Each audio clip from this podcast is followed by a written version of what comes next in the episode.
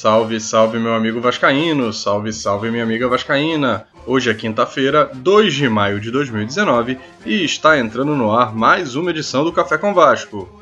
Eu sou Bruno Guedes e estes são os destaques de hoje.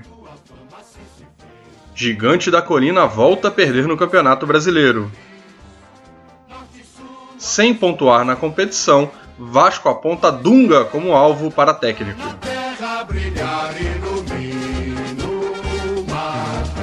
Olá, galera. Olá, torcida. Mais um dia complicado para a gente aqui no Café com Vasco e para a gente, torcedor Cruz Maltino em geral. A gente sempre faz um programa informativo antes das partidas, nos dias que não tem jogos. Quando o Vasco entra em campo, vira aquela complicação, né? Tava até brincando ontem com uns amigos sobre a vontade de ir a São Januário ver Atlético Mineiro, o jogo com o Atlético Mineiro, e, a, e, a, e, o, e o papo foi: é melhor que não tivesse o jogo do Vasco, né? Vamos para São Januário passear, vamos ver a sala de troféus, vamos comer um churrasquinho ali do lado de fora, mas ter que ver o Vasco jogar não tá fácil. E ontem, mais uma vez, foi uma noite dessas. O Vasco acabou derrotado pelo Atlético Mineiro por 2 a 1 dentro de São Januário, quer dizer, começamos aquela fase de não, de não levar perigo a ninguém em casa. Foi derrotado com gols do Elias aos 13 do segundo tempo e do Xará já nos acréscimos né, da etapa complementar. O Maxi Lopes chegou a empatar, Vasco teve oportunidades até de virar o placar, mas saiu derrotado por 2 a 1 A escalação foi o que a gente comentou ontem, né? Cláudio Vinck jogou na lateral direita, Felipe Bastos apareceu como volante, no meio Ian Sassi ficou responsável pela armação de jogadas, e aí honestamente não dá para defender o Marcos Valadares. É, imagino que o cara tenha muitas boas intenções, mas difícil. O, o Claudio Vinck de lateral é muito fraco, e aí, olha, quem contratou. É, é, um jogador que eu tinha acompanhado muito poucas vezes, conhecia de nome, pelo sobrenome principalmente, mas é um jogador limitadíssimo. O Ian Sassi que já tem dificuldades para jogar pelo lado do campo jogando de armador, foi uma negação. Então, é, não sei qual, qual, era o objetivo do Marcos Valadares ontem, se era apostar na velocidade, mas não adianta desfigurar o time, mexer, mexer, rodar, rodar, rodar e o time não ter cara. Né? Acho que acabou derrotado por 2 a 1 é, Até tuitei no início, no, no, no intervalo, que ontem, pouco mais de uma hora antes, né, pouco mais de meia hora antes de começar o jogo, cerca de meia hora antes de começar o jogo, já estava preparando meu filho para dormir, ele tem dois anos, e aí no, no, naquele processo longo, sei que ele levou mais de uma hora para apagar, e quando eu levantei e liguei a televisão, tinha acabado o primeiro tempo. E brinquei com essa situação no Twitter. E o todo mundo que respondeu falou assim: agradeça ao seu filho que você não perdeu nada.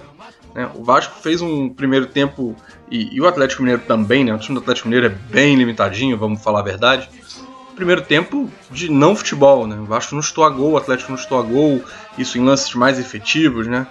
É, muito, muito ruim o, o, primeiro tempo, pelos relatos que eu recebi, eu não tive tempo de conferir depois, né? De ver um, um VT ou algo assim.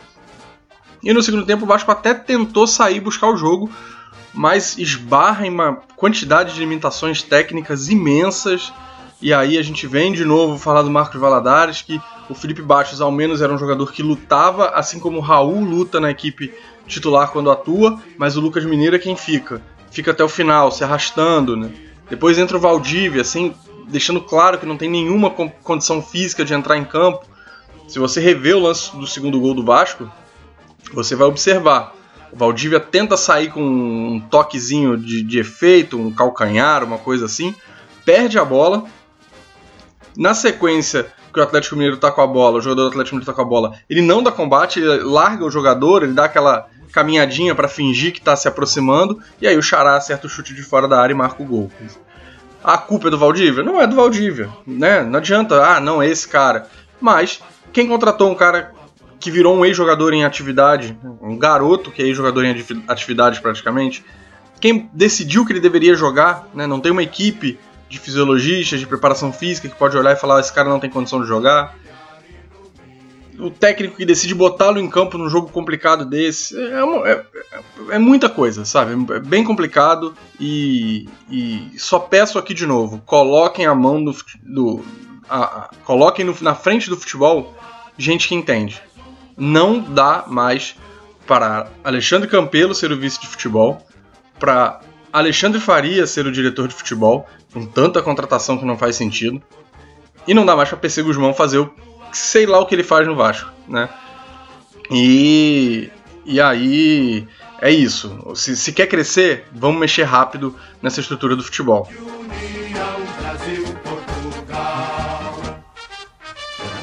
E a notícia, o segundo tema do Café com Vasco expõe ainda mais por que, é necessário ter gente importante, gente de peso, gente que não faça politicagem no comando do futebol do clube. Né? Dunga virou alvo, segundo os repórteres Bruno Gilfrida e Eric Faria da TV Globo, Globoesporte.com. Depois da recusa do Jorge Jesus, o alvo se tornou o antigo técnico da seleção brasileira para substituir, substituir agora o Marcos Valadares. Né? Dunga que já jogou no Vasco, né, em 87, foi campeão carioca e depois foi partir para a Itália, onde, onde virou ídolo. É um ídolo do futebol brasileiro, foi um cracaço de bola, mas inexiste como técnico. Né? Dunga é uma invenção da CBF, foi uma invenção da CBF, que não satisfeita em inventá-lo como técnico, resolveu dar uma segunda chance a ele. É, na primeira, muita gente acredita ao Jorginho, o sucesso do Dunga, mas independente disso, né, é, é completamente diferente treinar uma seleção. E o Vasco, nesse momento de completo desarranjo do time, de futebol pobre, de falta de preparo físico, o que é inaceitável nos dias de hoje no futebol, o Vasco mirar o Dunga como técnico. E aí, se o Alexandre Campelo demitiu o Alberto Valentim falando em pressão da torcida, é, acho que é hora do torcedor se manifestar e também fazer pressão pela não vinda do Dunga. No site Net Vasco, às 7 da manhã, é, eles, botaram, eles tinham botado uma enquete lá, perguntando se você era a favor ou contra a vinda do Dunga. E na enquete, às 7 da manhã, cerca de 1.700 pessoas já tinham votado. A maioria, quase 70%, 1.157 votos, eram contra a chegada do Dunga. 559 eram a favor. Então, presidente Alexandre Campelo, já que você vai seguir como vice-presidente e você é o homem da decisão, Tá aí, a voz do torcedor é contrária à vinda do Dunga, assim como era contrária à vinda do Sidão. Então, se o Valentim cai pela pressão, acho que vamos, ouvir a torcida sempre, né? Não dá pra ouvir só de vez em quando.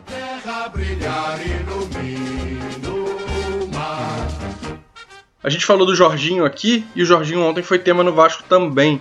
O, o ex-treinador do clube pediu um bloqueio de 1 milhão 667 mil reais ele isso foi comunicado em juízo na quinta vara do trabalho do Tribunal Regional do Trabalho da Primeira Região e que o Vasco deixou de cumprir acordo existente entre as partes. É mais um caso de notícia que surge de que o Vasco não está cumprindo acordos firmados na justiça anteriormente.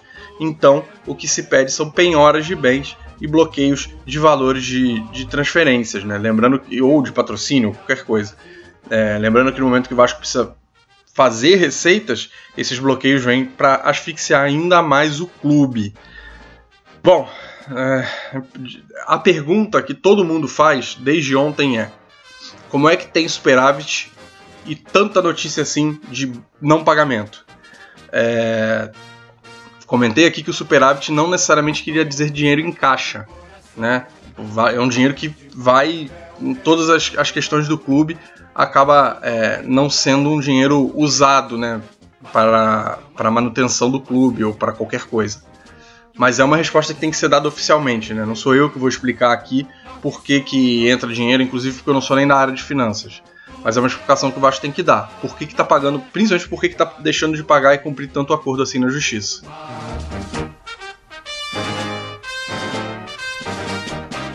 A gente vai encerrando mais um Café com Vasco aqui, lembrando aquela contagem que a gente está fazendo, são 0 ponto em 46 necessários para fugir do rebaixamento. É hora de se mexer Vasco. Hoje, se Botafogo e Fluminense empatarem, o Vasco terá sido o único time que não marcou ponto na competição. Lembrando que tem CSA, tem Goiás, tem Ceará, ah, tem muito time ruim, o Vasco não vai brigar para cair. Tô em dúvida quanto a isso. A gente se fala até a sexta-feira. Um abraço.